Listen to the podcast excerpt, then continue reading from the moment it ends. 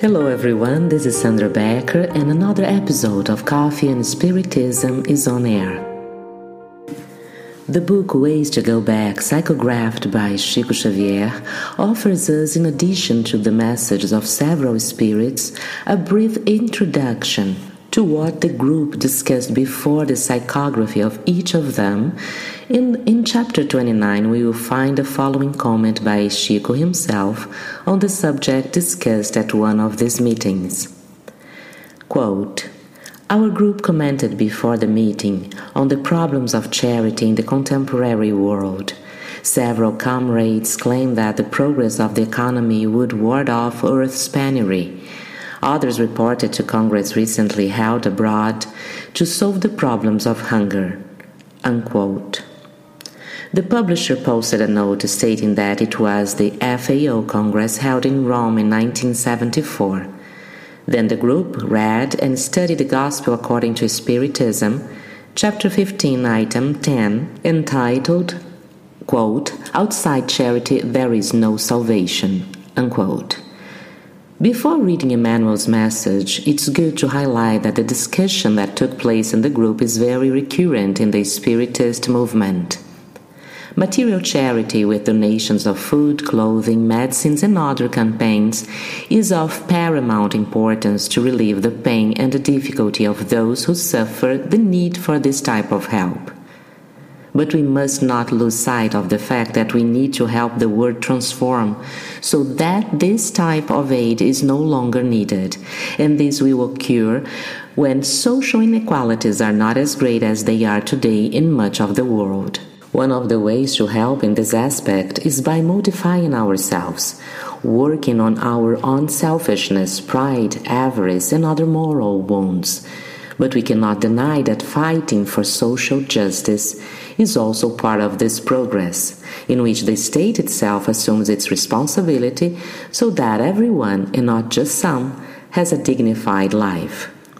In the absence of public policies that help those most in need, we can and should help whenever possible. Emmanuel's message, which we will read next, shows us that even if material needs cease to exist in the world, or even in the community where we live, it's possible and necessary to be attentive to other issues that will continue to afflict our brothers in humanity. The benefactor said, and I quote, Do not say that material prosperity alone would remove the ministry of charity from the world.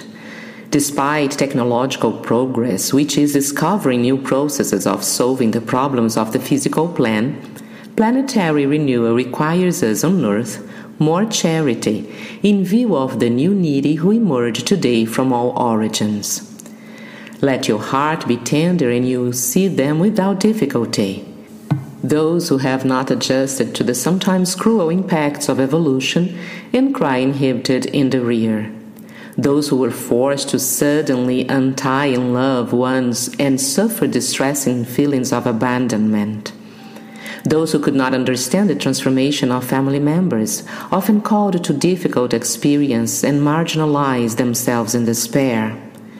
Those who believed in happiness without duties and were imprisoned in dark captivity of spirit those who were afraid of the burdens of life and went astray in the park of the medicines of mercy that divine providence reserved for the serious sick.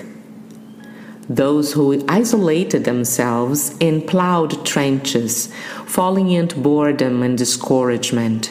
Those who were delivered from the cradle to false freedom, falling asleep in dangerous deceptions and awakened without any intimate defense in the nightmares of past reincarnations.